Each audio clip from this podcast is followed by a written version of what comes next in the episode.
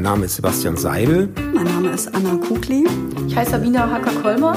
Mein Name ist Andreas Ruf. Thorsten Gieske und ich habe über fast 25 Jahre ein Unternehmen geführt in Pforzheim. Ich lebe jetzt seit 26 Jahren in Pforzheim.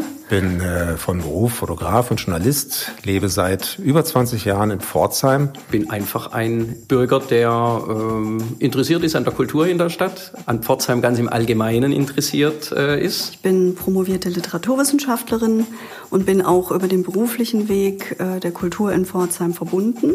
Der sich immer fragt, warum Pforzheim teilweise so schlecht äh, wegkommt. Wieso Pforzheim? Was wollt denn Pforzheim? Ist doch nicht schön da. Wieso geht er nicht nach Stuttgart oder nach Karlsruhe oder nach Berlin? Ich bin 1982 nach Pforzheim gekommen und äh, dachte nach ein paar Monaten, hier muss ich unbedingt wieder weg.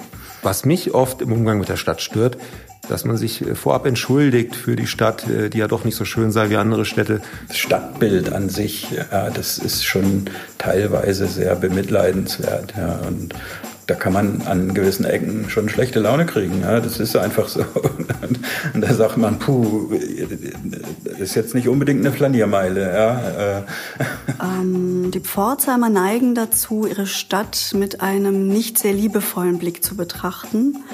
Es herrscht etwas, was man in Pforzheim gern das Brutteln nennt, das eher negative Beurteilen dessen, was es hier gibt. Und das bezieht sich auf sehr viele Sachen. Ich würde den Blickwinkel einfach mal ändern und, und auf, auf die guten Seiten äh, versuchen zu verweisen, dass Pforzheim auch wirklich seine Vorteile hat und auch seine schönen Ecken hat. Die Stadt liegt mir vor allen Dingen deshalb am Herzen, weil ich nach mehr als zwei Jahrzehnten hier in der Stadt äh, mich, mich sehr zu Hause fühle ähm, weil ich die Menschen äh, mag, weil ich äh, auch die Schrulligkeiten und äh, Eigenarten äh, der Stadt mag. Wir haben alle Pforzheim lieb gewonnen, auf jeder auf seine bestimmte Art und Weise. Und ja, so ist es halt. Und äh, da kann man drüber klagen, da kann man sich drüber aufregen. Es ist manchmal so wie so ein Diamant, das muss noch ein bisschen geschliffen werden und man muss ein bisschen polieren, dass es strahlt. Also der große Vorteil von Pforzheim ist, dass es eine unfertige Stadt ist. Und das eröffnet einem viele Freiräume, Dinge zu tun, die es in anderen Städten einfach schon gibt. Da ist in den letzten Jahren viel, viel passiert, sind viele, viele gute Ansätze da. Äh, aber es wird immer noch zu viel zerredet und nicht gemacht. Wir glauben, dass Pforzheim viel mehr zu bieten hat, vor allem auch in dem kulturellen Bereich, als nach außen sichtbar ist. Wir sind ja nicht äh, Berlin, München, Hamburg, Köln, und trotzdem haben wir ein südwestdeutsches Kammerorchester, ein Dreispartentheater, das Kulturhaus Osterfeld.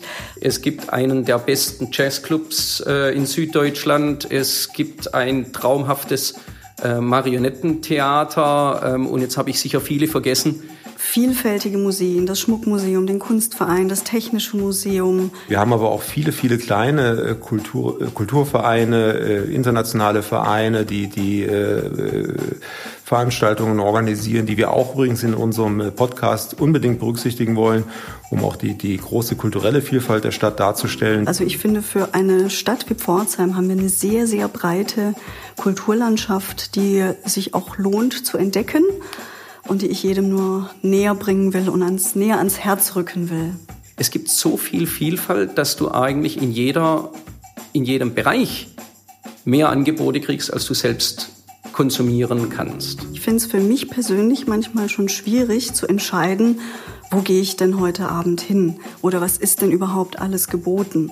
So ein Kulturguide, der mich anleitet, der mir für jeden Wochentag einen Tipp gibt und sagt, pass mal auf, wir haben uns alles angeguckt. Das ist ein guter Tipp für heute Abend. Das würde ich mir auch für mich selber wünschen. Und deswegen glaube ich, dass Pforzheim den Podcast auch gut brauchen kann. Es gibt viele Möglichkeiten, sich über das äh, vielfältige kulturelle Leben zu informieren und auch, auch seine Woche zu planen. Aber speziell einen Podcast, den man vielleicht nebenbei im Auto auf dem Weg zur Arbeit hören kann, oder am Schreibtisch oder, oder auch gemütlich auf dem Sofa, den gibt es eben noch nicht.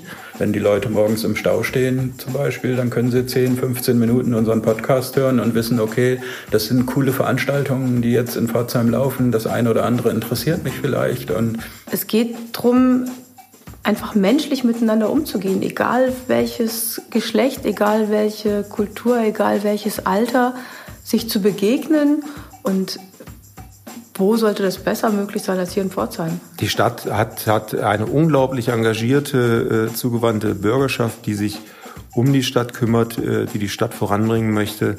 Wir haben gerade einen Stadtführer gemacht, der ein bisschen ein anderer Stadtführer ist, der die Geschichten von Pforzheim erzählen möchte und bin einfach froh, in einer Stadt zu leben, wo so viel bürgerliches Engagement ist. Also meine Motivation ist, äh, eine Plattform, ein Forum zu schaffen, wo auch äh, Leute gehört werden können, die im normalen Alltag vielleicht eher etwas untergehen. Also ich fände es einfach ganz wunderbar, wenn es uns gelänge, mit dem Podcast den vielen Pforzheimerinnen und Pforzheim näher zu bringen, wie viel hier eigentlich geboten ist und sie auch dazu zu animieren, da auch hinzugehen und vielleicht auch mal was anzuschauen in einer Einrichtung, wo sie normalerweise nicht hingehen. Das wäre ganz wunderbar. Wir wären daran interessiert, dass Pforzheim, naja, so dargestellt wird, wie es wirklich ist. Nicht überhöht und nicht ähm, mutwillig äh, negativ gesehen, sondern einfach so, wie es ist. Das hat nämlich genug zu bieten. Ich glaube, wir müssen gar nicht so einzigartig sein. Wir müssen einfach nur das, was wir haben, nach außen tragen. Es geht direkt ins Ohr. Es trifft vielleicht der Weg äh, dahin äh, bis ins Herz ist vielleicht schneller als bei anderen äh, Formaten. Und ähm, in die Lücke wollen wir stoßen und äh, auf einem neuen Kanal das kulturelle Potenzial der Stadt deutlich machen.